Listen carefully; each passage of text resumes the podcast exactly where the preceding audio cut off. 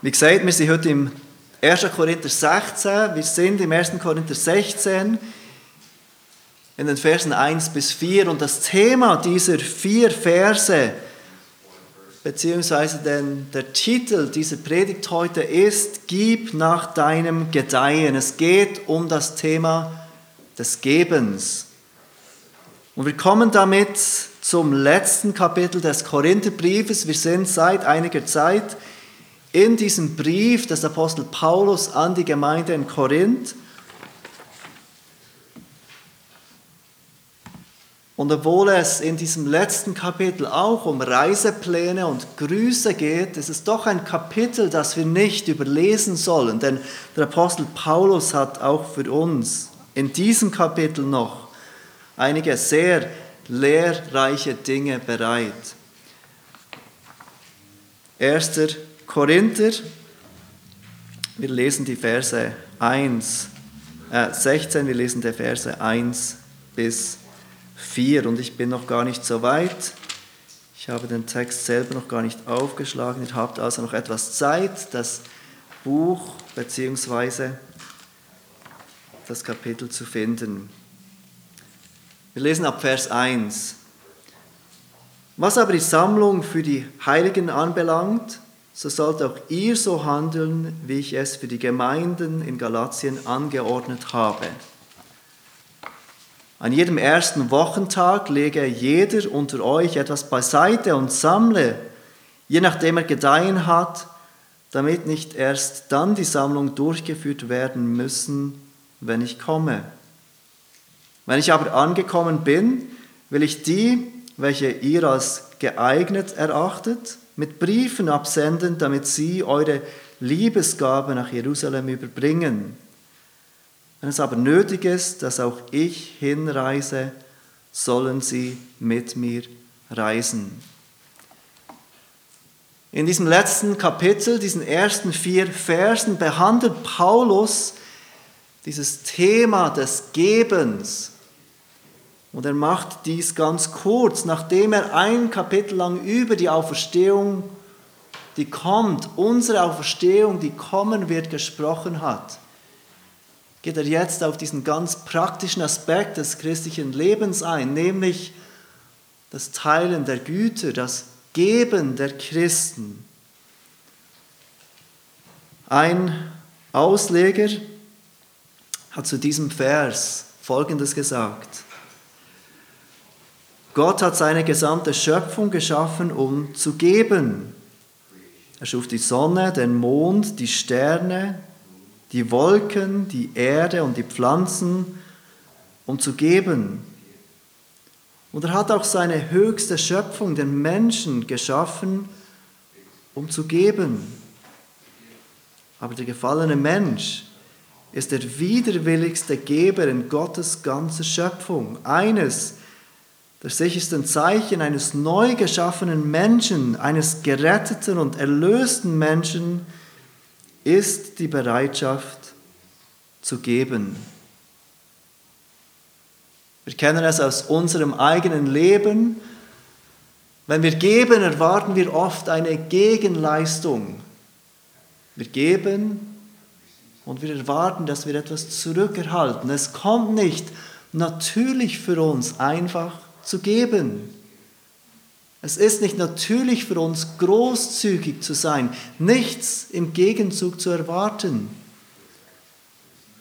Und so hilft Paulus heute Morgen der Gemeinde in Korinth, aber auch uns heute Morgen bei diesem Thema des Gebens, bei diesem wichtigen Thema des Gebens. Aber wieso geben wir überhaupt? Paulus geht nicht darauf ein in diesem Text, aber er wird im zweiten Brief an die Korinther, im zweiten Korinther, ganze zwei Kapitel von diesem Geben sprechen. Er kommt darauf zurück mit zwei ganzen Kapiteln und beantwortet oder behandelt dieses Thema noch einmal. Und er gibt dort einen ganz wichtigen Hinweis, weshalb wir Christen geben. Im 2. Korinther 8, Vers 9 sagt er, denn ihr kennt ja die Gnade unseres Herrn Jesus Christus, dass er, obwohl er reich war, um euretwillen arm wurde, damit ihr durch seine Armut reich würdet. Paulus erwähnt diesen Vers mitten in diesen zwei Kapiteln, wo es ums Geben geht. Und er zeigt damit ganz deutlich, dass wir Christen nicht geben, damit wir etwas von Gott erhalten. Unsere Motivation zu geben ist nicht ein schlechtes Gewissen, weil wir denken, wir müssen ja geben, dass Gott uns liebt, dass Gott uns annimmt. Unsere Motivation zu geben ist nicht, dass Gott uns dann etwas schuldet. Unsere Motivation zu geben ist Jesus Christus und was er für uns getan hat. Er, der reich war. Und Paulus meint damit nicht finanziell reich. Paulus spricht damit dann, dass er, Gottes Sohn, im Himmel lebt, in der Herrlichkeit lebt. Er erlebt wahren Reichtum. Aber um unseretwillen wird er arm. Er wird Mensch. Er kommt im menschlichen Leib. Und er geht durch dieses ganze Leben hindurch. Ist Gottes Gesetz in allem Gehorsam. Widersteht jeder Versuchung.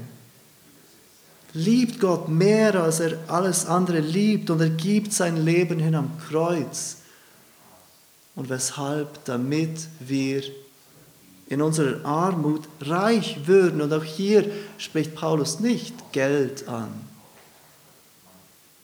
sondern, sondern wahren Reichtum, wahres Leben, Leben bei Gott in der Herrlichkeit. Die Motivation für uns Christen zu geben ist nicht, weil wir denken, wir müssen geben, damit dieser Gott uns vergibt, damit dieser Gott uns gnädig ist. Die Motivation zu geben liegt in dem, was Christus für uns getan hat. Er, obwohl er reich war, wird arm. Um unseretwillen, damit wir in unserer Armut reich würden.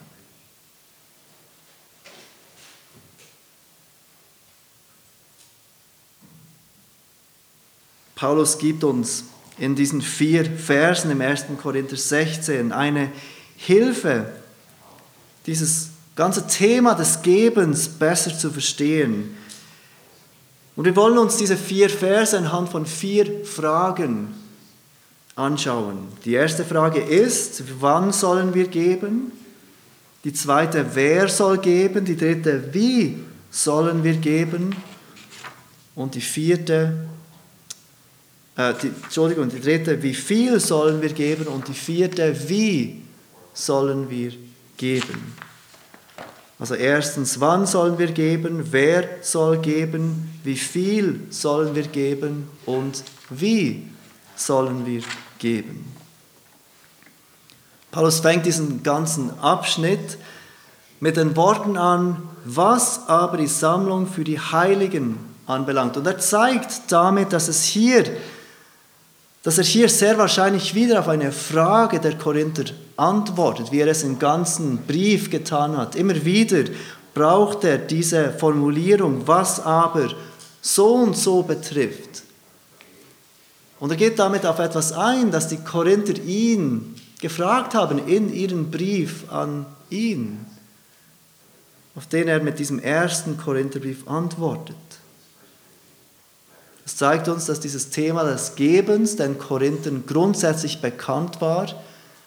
Er war ja eineinhalb Jahre unter ihnen und ganz sicher hätte er sie gelehrt, weshalb wir Christen geben und wie wir das tun sollen. Aber da bleiben einige Fragen offen, die sie ihm gestellt haben, die uns nicht erhalten geblieben sind. Und er antwortet mit diesen vier Versen auf ihre Fragen. Offenbar hat er diese Sammlung, sehen wir auch in diesem Vers 1, auch in anderen Gemeinden, wie den Gemeinden im Gebiet Galatien angeordnet. Und wir sehen auch, wenn wir Vers 3 anschauen, dass diese Sammlung, die er hier beschreibt für die Gemeinde in Jerusalem ist. Warum brauchte die Gemeinde in Jerusalem überhaupt Unterstützung? Es war eine eigenständige lokale Gemeinde, und es war sogar die erste Gemeinde, es war die Muttergemeinde, aus der andere Gemeinden wie die Gemeinde in Korinth gegründet wurden. Wir lesen von dieser Gemeinde, wie sie entstand in Apostelgeschichte 2 und ihr dürft gerne mit euren Bibeln zu Apostelgeschichte 2 gehen. Wir wollen uns zwei Stellen anschauen, wo es um ihre Besitztümer geht. In Apostelgeschichte 2 lesen wir, wie diese Gemeinde entstand. Der Apostel Petrus steht nach Pfingsten auf und er verkündigt Jesus Christus, den gekreuzigten und auferstandenen. Er ruft Menschen auf, umzukehren, Buße zu tun, von ihren Sünden sich abzuwenden und auf Jesus zu vertrauen. Als zweiter Schritt sollen sie getauft werden. Wir lesen dann, wie sie sich taufen ließen und all die, die glaubten und tauften, wurden der Gemeinde hinzugetan. Und im Vers 44 und 45 lesen wir, wie diese erste Gemeinde, wie diese Gläubigen miteinander diese Besitztümer, die sie hatten, teilten. Vers 44 und 45. Alle Gläubigen waren beisammen und hatten alle Dinge gemeinsam. Sie verkauften die Güter und Besitztümer und verteilten sie unter alle, je nachdem einer bedürftig war.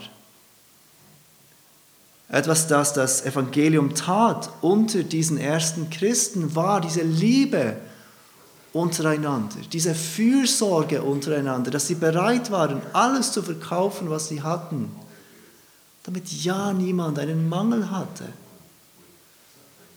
Und diese Liebe wurde von Gott gebraucht als Zeugnis.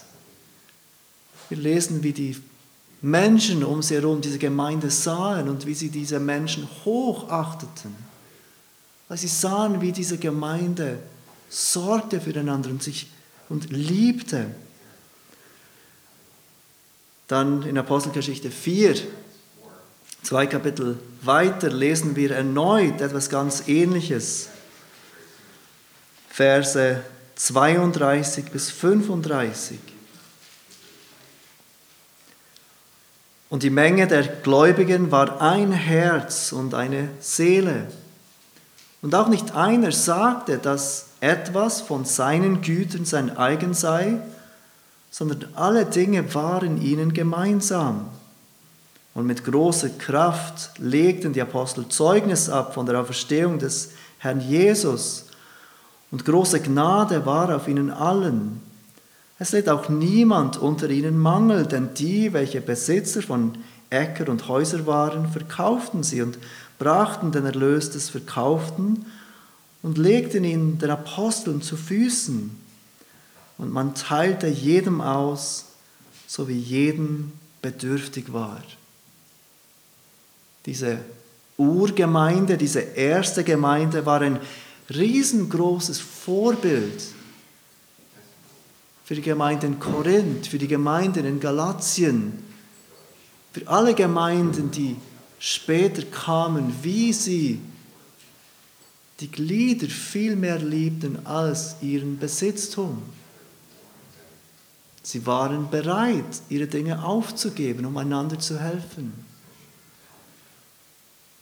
Dann lesen wir weiter in der Apostelgeschichte, dass eine Hungersnot kam in Jerusalem.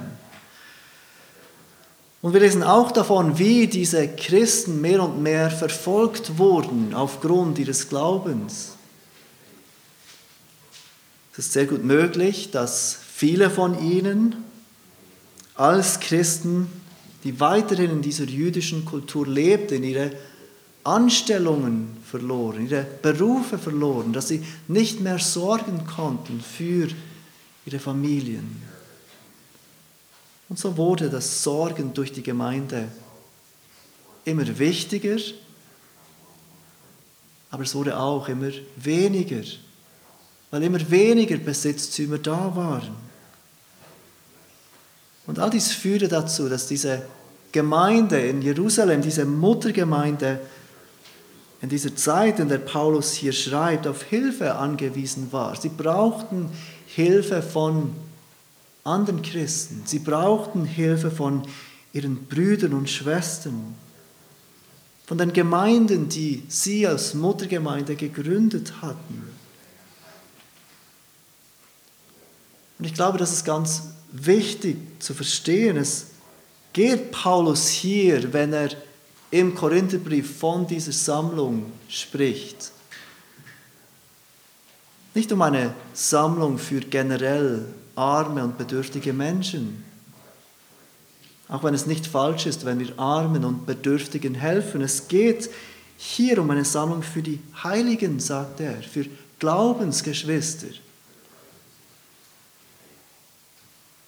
Und diese Heiligen, die er erwähnt im 1. Korinther 16, die Gemeinde in Jerusalem, waren nicht irgendwelche Christen, die sie nicht kannten, von denen sie nichts wussten, die einfach irgendwie Geld wollten. Denn es war ihre Urgemeinde. Wahrscheinlich kannten sie die Leute nicht persönlich, aber sie waren als Gemeinde gegründet aus dieser Gemeinde heraus, durch den Apostel Paulus. Es waren Menschen, denen sie vertrauen konnten. Es waren Menschen, bei denen sie wussten, dass sie bedürftig sind wegen ihrem Glauben und ihrer Treue an Jesus. An anderen Stellen im Neuen Testament sehen wir, dass die Gemeinde natürlich auch eine Verantwortung hat für die eigenen Mitglieder, die bedürftig sind. Die Stellen, die wir gelesen haben, sind ein Zeugnis davon, Apostelgeschichte 2 und Apostelgeschichte 4. Aber auch im 1. Timotheus 5 beispielsweise, wenn Paulus die Gemeinde auffordert, für die bedürftigen Witwen innerhalb der Gemeinde zu sorgen, dann zeigt er, dass die Gemeinde nicht nur eine Verantwortung hat für andere Bedürftige, sondern natürlich auch für die Bedürftigen innerhalb der Gemeinde. Und auch an anderen Stellen sehen wir die Verantwortung der Gemeinde zu geben, damit die, die in Wort und Lehre dienen, bezahlt werden können. 1. Timotheus 5, Vers, Verse 17 und 18 zum Beispiel. Oder Galater 6, Vers 6, wer im Wort unterrichtet wird, der gebe dem, der ihn unterrichtet, Anteil an allen Gütern. Also die Sammlung für die Heiligen in Jerusalem war nur ein Teil von der Verantwortung der Gemeinde zu geben für diese Gemeinde in Jerusalem war nicht ihre ganze Verantwortung, wenn sie geben würden. Sie sollten ebenso geben, damit ihre eigenen Bedürftigen versorgt werden können und sie sollten geben, damit die, die sie lehren und leiten, versorgt werden können. Und unsere Gemeinde macht dies übrigens ganz vorbildlich. Die Gemeinde, ihr sorgt vorbildlich für mich und für meine Familie. Also ich spreche heute nicht über dieses Thema des Gebens, weil ich oder meine Familie einen Mangel habe, sondern ganz einfach, weil dies das nächste Thema ist, das Paulus behandelt in diesem Brief.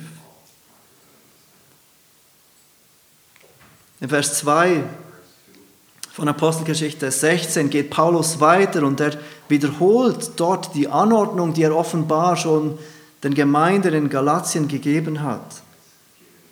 Er sagt, an jedem ersten Wochentag lege jeder unter euch etwas beiseite und sammle.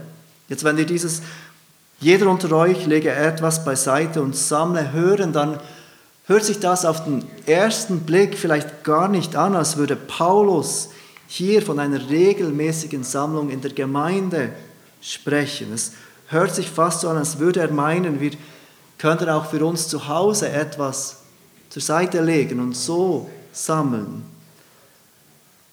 Aber wenn ihr euch kurz das Ende von Vers 2 anschaut, sagt dort, was er hier anordnet, soll geschehen, damit nicht erst dann die Sammlung durchgeführt werden müsse, wenn ich komme. Mit anderen Worten, die Sammlung soll jetzt geschehen und nicht, wenn Paulus kommt und wenn jeder für sich zu Hause etwas zur Seite legt, dann würde ja die Sammlung erst stattfinden, wenn er da ist. Also es geht ihm um eine Sammlung in der Gemeinde, wenn die Gemeinde zusammenkommt. Und die Antwortung, die Paulus gibt, die er zusammenfasst in diesem Vers 2, beantwortet, wie gesagt, diese vier Fragen. Und die erste Frage ist, wann sollen wir geben? Und die Antwort ist regelmäßig. Wir sollen regelmäßig geben. Lest noch einmal den Anfang von Vers 2 an. Jedem ersten Wochentag lege jeder unter euch etwas beiseite und sammle. Die jüdische Woche endete mit dem Sabbat, unserem Samstag. Das war der siebte Wochentag, der letzte Wochentag. Und der erste Tag der Woche wäre der Sonntag gewesen. Die ersten Christen kamen zusammen am Sonntag, weil es der Tag der Auferstehung des Herrn war. Sie kamen an diesem Tag zusammen, obwohl wahrscheinlich viele von ihnen noch arbeiteten an diesem Tag. Aber sie kamen zusammen, um den Herrn zu loben, um aus seinem Wort zu hören, um Gemeinschaft miteinander zu pflegen, um sich zu ermutigen und zu ermahnen. Dieser Sonntag, dieser erste Tag der Woche war ein Tag der Anbetung. Und ein Teil dieser Anbetung war das Geben. Und leider denken wir heute in unserem Tag mit E-Banking-Überweisung und so weiter nicht oft an das Geben als Teil der Anbetung. Aber Paulus macht deutlich, dass wenn die Gemeinde zusammenkommt an diesem ersten Tag, soll ein Teil ihrer Anbetung das Geben sein. Das Geben, das finanzielle Beitragen an das Reich Gottes ist Teil unserer Anbetung. Wir haben am Anfang gesagt, wir geben, weil wir die Gnade erkennen und erfahren haben, die durch Jesus Christus kam. Und genau wie wir singen aus Dankbarkeit und Lob, geben wir auch aus Dankbarkeit und Lob als Teil der Anbetung.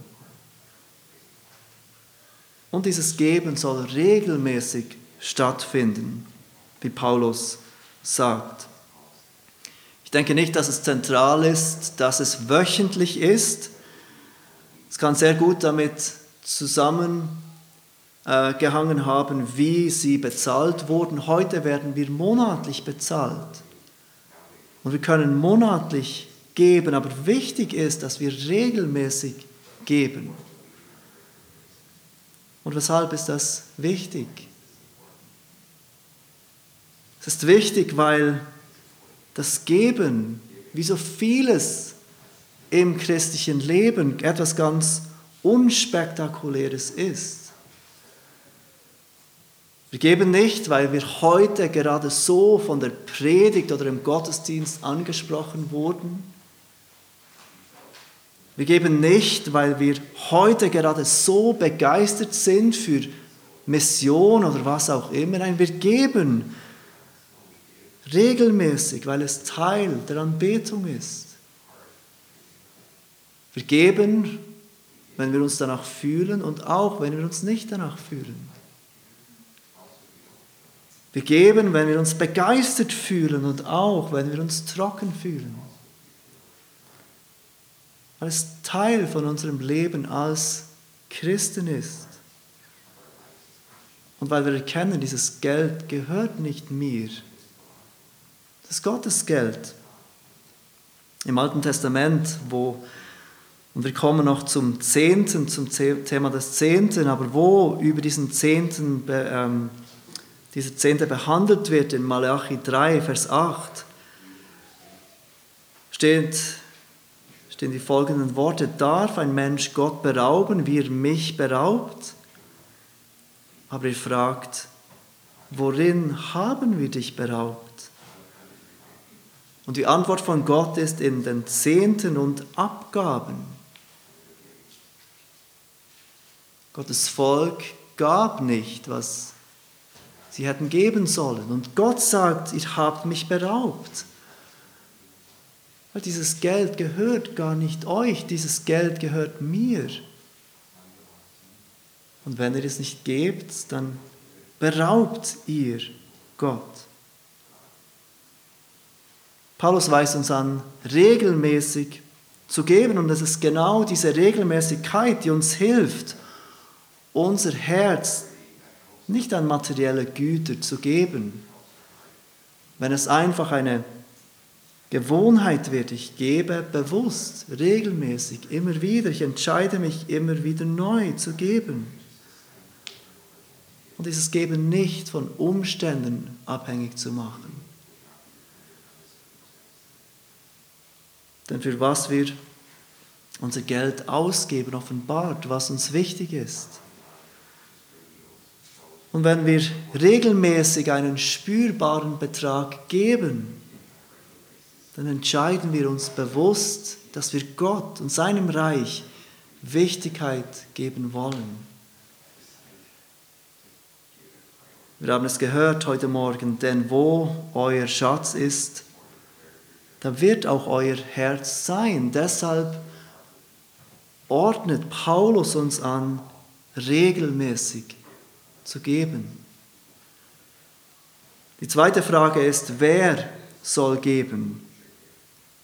Wer ist überhaupt angesprochen mit diesen Worten, an die Paulus, die, die Paulus hier an die Gemeinde in Korinth richtet? Und die Antwort ist jeder.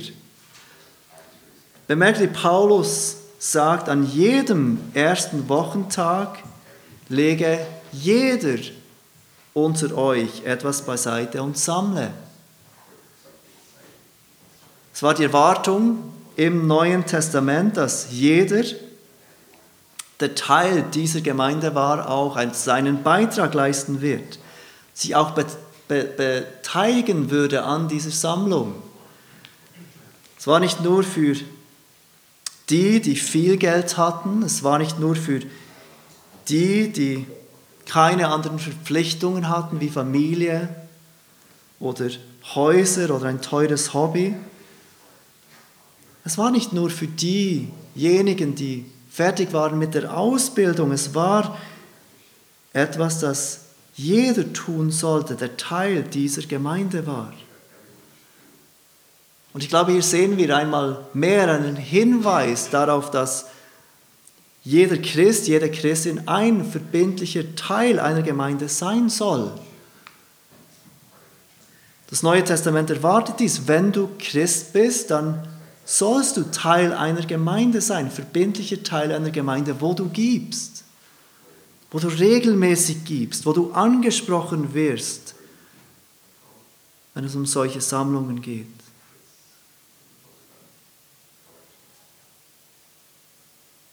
Es war die Aufgabe von jedem zu geben. Es war die Aufgabe von jedem mitzutragen.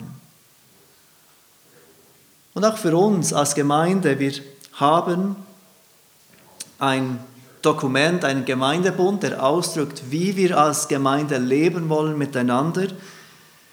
Dieser Gemeindebund ist ein Dokument, dem jedes Mitglied zustimmt und sagt, ich will so mit dieser Gemeinde leben und einen Teil, einen kleinen Teil dieser, dieses Gemeindebundes, aber ein wichtiger Teil ist das Geben. Ich werde gerne regelmäßig zu den Ausgaben dieser Gemeinde beitragen. Wenn du Mitglied bist dieser Gemeinde, dann hast du das Privileg und die Verpflichtung zu geben, regelmäßig zu geben. Und ich habe übrigens keine Einsicht, wer wie viel gibt innerhalb der Gemeinde. Ich weiß nicht, wie viel ihr gebt und das ist auch gut so. Ich möchte das auch nicht wissen und ich sage das auch nicht, weil ich denke oder weil ich weiß, dass irgendjemand nicht gibt. Aber es ist wichtig zu verstehen, dass wir alle, die Teil der Gemeinde sind, verpflichtet sind und auch das Privileg haben zu geben. Und wenn du kein Teil einer Gemeinde bist und Jesus bekennst, dann möchte ich dir nahelegen, dich zu überprüfen und Teil einer Gemeinde zu werden, die Gottes Wort predigt und die Bibel gemeinsam auslebt. Die dritte Frage, die Paulus beantwortet in diesem, eigentlich in diesem Vers 2, ist, wie viel sollen wir geben? Wie viel sollen wir geben? Und das ist eine Frage, die wir oft haben. Wie viel sollen wir geben? Es ist oft eine gut gemeinte Frage. Es kann sich auch ein Wunsch dahinter verstecken, dass ich einen Teil gebe und dann weiß, okay, ich habe meinen Teil getan. Jetzt kann ich den Rest brauchen, wie ich will. Ich habe ja Gott das gegeben, was ihm gehört. Und vielleicht gerade deshalb macht es uns die Bibel nicht so einfach und sagt, gib so viel in einem Betrag. Wenn wir über das Geben sprechen, dann hören wir oder brauchen wir manchmal oft den Begriff Zehnter. Dieser Begriff kommt aus dem Alten Testament und es ist natürlich ausgedrückt 10% von den Einnahmen, vom Einkommen. Und wir lesen von diesem Zehnten in verschiedenen Stellen im Alten Testament. Und wenn wir all diese Stelle, Stellen aufmerksam anschauen und vergleichen, dann wird deutlich, dass es sehr wahrscheinlich mehrere Zehnten gab in der Zeit des Alten Testamentes. Es gab sehr wahrscheinlich, und es sind nicht alle Alttestamentler einig darüber, es gab sehr wahrscheinlich drei verschiedene Zehnten. Einen Zehnten war für die Leviten, also die Priester. Wir lesen davon im 4. Mose, Kapitel 18, Vers 21 bis 24. Ich lese es euch vor. Und siehe, so, haben, so habe ich den Söhnen Levis alle Zehnten in Israel zum Erbteil gegeben für ihren Dienst, den sie tun, den Dienst an der Stiftshütte. Darum sollen künftig die Kinder Israels nicht zu der Stiftshütte nahen, damit sie nicht Sünde auf sich laden und sterben, sondern die Leviten sollen den Dienst an der Stiftshütte verrichten. Und sie sollen ihre Schuld tragen. Es soll eine ewige Ordnung für eure Nachkommen sein. Aber sie sollen kein Erdteil besitzen unter den Kindern Israels. Denn der Zehnte der Kinder Israels, den sie dem Herrn als Hebopfer entrichten, habe ich den Leviten als Erbteil gegeben. Darum habe ich zu ihnen gesagt, dass sie kein Erbteil unter den Kindern Israels besitzen sollen. Die Leviten eines der Stämme Israels erhielten keinen Erbteil, alle anderen erhielten ihr Land aber die Leviten nicht. Und Gott ordnet an, dass sie dem Volk Gottes dienen als Priester. Als Gegenleistung sollen sie versorgt werden durch diese 10% von den anderen Leuten. die ihnen zugute kommt. Dann war ein zweiter Zehnter, ein Zehnter für Feiertage und Feste. Wir lesen den Text nicht, wenn ihr aufschreibt, 5. Ähm, Mose 12, die Verse 17 bis 19 sind ein Hinweis darauf. Und dann gab es einen dritten Zehnten, einen Zehnten, den man alle drei Jahre zahlen sollte. Und wir lesen davon im 5. Mose, Kapitel 14, die Verse 28 und 29. Ich lese sie euch vor. Nach Verlauf von drei Jahren sollst du den ganzen Zehnten deines Ertrages von jenem Jahr aussondern und es in deinen Toren lassen. Das soll dann der Levit kommen, weil er weder Teil noch Erbe mit dir hat und der Fremdling und der Weise und die Witwe und in deinen Toren sind und sie sollen essen und sich sättigen, damit dich der Herr, dein Gott, segne in allen Werken deiner Hände, die du tust. Einige denken, dass es sich hier um den gleichen Zehnten handelt. Andere denken, dass, weil es all drei Jahre erwähnt wird, einen Zehnten, dass es erneut ein Zehnter ist. Also 10% für die Leviten, 10% für die Feste, 10% alle drei Jahre für die Bedürftigen und die Witwen. Und wenn wir das zusammenzählen, dann wären wir bei 23,3 Prozent, die erwartet waren im Alten Testament, dass das Volk Gottes diese Abgaben gibt. Aber diese Zehnten waren verbunden mit dem Zeremonialgesetz und wir als Christen sind nicht mehr unter diesem Gesetz. Also wie viel sollen wir geben? Das Neue Testament macht keine Angabe in Form von einer Zahl oder einem Prozentsatz. Aber was ganz klar ist, wir sollen immer noch geben, auch wenn wir nicht mehr unter dem Zeremonialgesetz sind. Wir sollen weiterhin geben.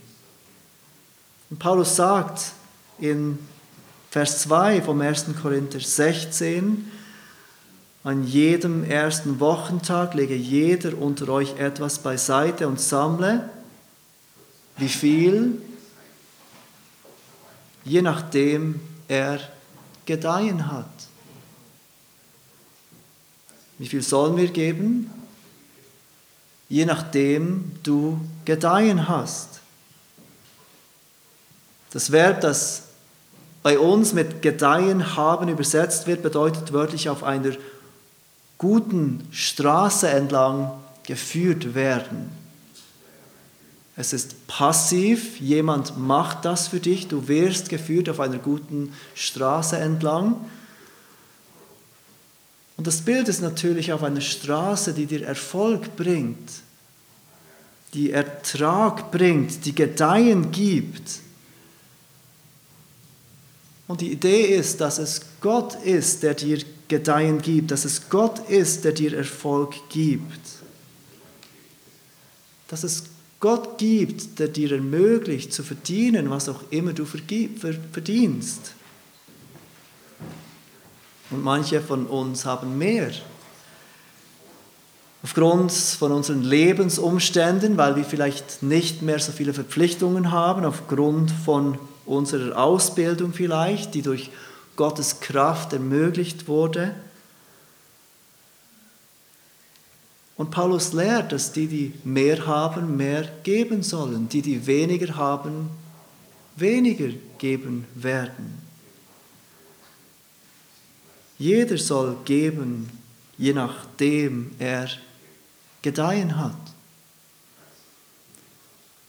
Im zweiten Korinther, ich habe es erwähnt, geht Paulus noch mehr auf dieses ganze Thema des Gebens ein in zwei Kapiteln. Und das zeigt uns, dass diese Korinther wahrscheinlich nicht so freigebig waren. Es erstaunt uns nicht, durch diesen ganzen Briefen durch haben wir gesehen, dass sie Mühe hatten, einander zu lieben. Sie hatten Mühe, das Evangelium ins Zentrum ihres Lebens und der Gemeinde zu stellen. Und es überrascht nicht, dass mit diesem Hintergrund sie auch Mühe hatten zu geben. Und in diesem 2. Korinther, Kapitel 9, geht er erneut auf die Frage ein, wie viel sollen wir geben? Und er sagt dort folgendes, 2. Korinther 9, Vers 6. Das aber bedenkt, wer kläglich sät, der wird auch äh, kärglich, wer kärglich sät, der wird auch kärglich ernten. Und wer im Segen sät, der wird auch im Segen ernten. Was sagt Paulus hier? Jeder soll nach seinem Gedeihen geben, so wie er kann. Aber er sagt, es soll großzügig sein, es soll nicht kärglich sein, es soll nicht geizig sein. Wir geben dem Herrn aus Dankbarkeit und wir geben gerne und großzügig, weil alles sein ist, weil von ihm der Segen kommt. Die vierte Frage, auf die Paulus hier eingeht, ist, wie sollen wir geben? Und bei dieser Frage geht es natürlich nicht darum, ob wir per Überweisung geben, per Bar, mit Bargeld oder per Twint oder wie auch immer. Es geht nicht darum, in dieser Art zu beantworten, wie sollen wir geben, sondern es spricht unsere Herzen an, unsere Herzenshaltung, mit welcher Herzenshaltung sollen wir geben? Und die Antwort lautet freiwillig. Wir geben nicht aus einem Herzen, das sich gezwungen fühlt zu geben, auch wenn es eine Verpflichtung ist. Dann wir geben freiwillig und gerne. Und wo sehen wir das? In diesem letzten Teil von Vers 2 sagt Paulus, die Sammlung soll wöchentlich stattfinden.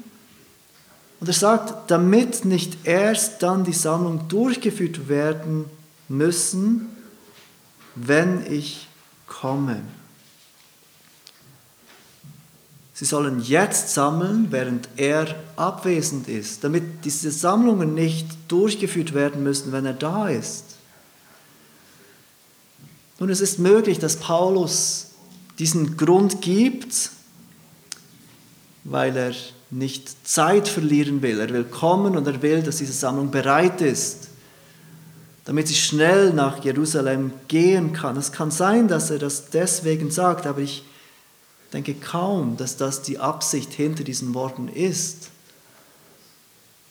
Nein, er will, dass diese Sammlungen jetzt stattfinden, während er abwesend ist weil er nicht will, dass diese Sammlungen nur stattfinden, weil er, der Apostel, jetzt da ist.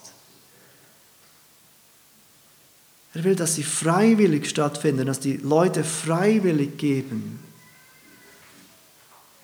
Nicht wegen ihm, nicht weil jetzt heute der Apostel Paulus da ist und er sieht, ob ich gebe oder nicht. Er sieht, wie viel ich gebe oder nicht. Und wir müssen uns vorstellen, dass sie in Münzen gegeben haben. Also es war nicht so unsichtbar, wie wir heute geben können. Und wie einfach wäre es doch gewesen für die Korinther,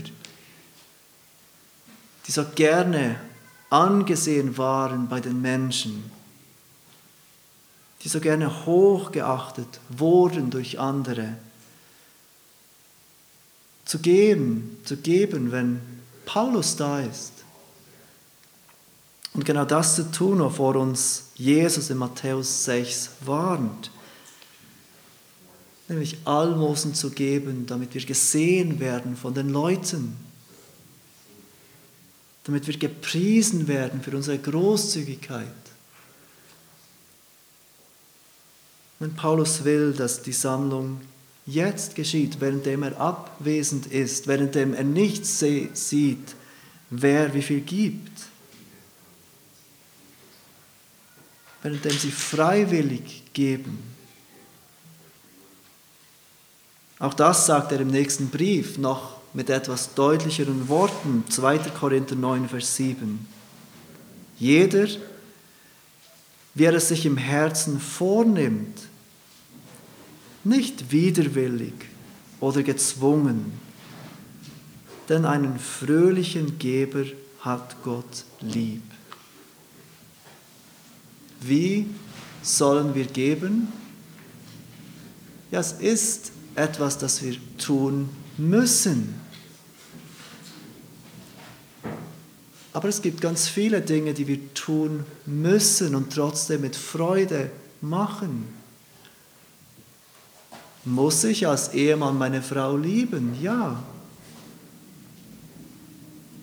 Aber wenn das der Grund ist, weshalb ich meine Frau liebe, ich muss halt, dann verstehen wir, dann ist es keine Liebe. Und genau das Gleiche ist beim Geben. Muss ich geben? Ja. Aber nicht, weil ich muss, gebe ich, sondern weil ich erkannt habe, dass der, der jeden Reichtum hatte, für mich arm wurde, damit ich in meiner Armut Reichtum erleben kann. Gott will nicht, dass wir widerwillig oder gezwungen geben, sondern fröhlich und dankbar, weil wir erkennen, dass alles von ihm kommt und alles für ihn ist. Lasst uns beten miteinander.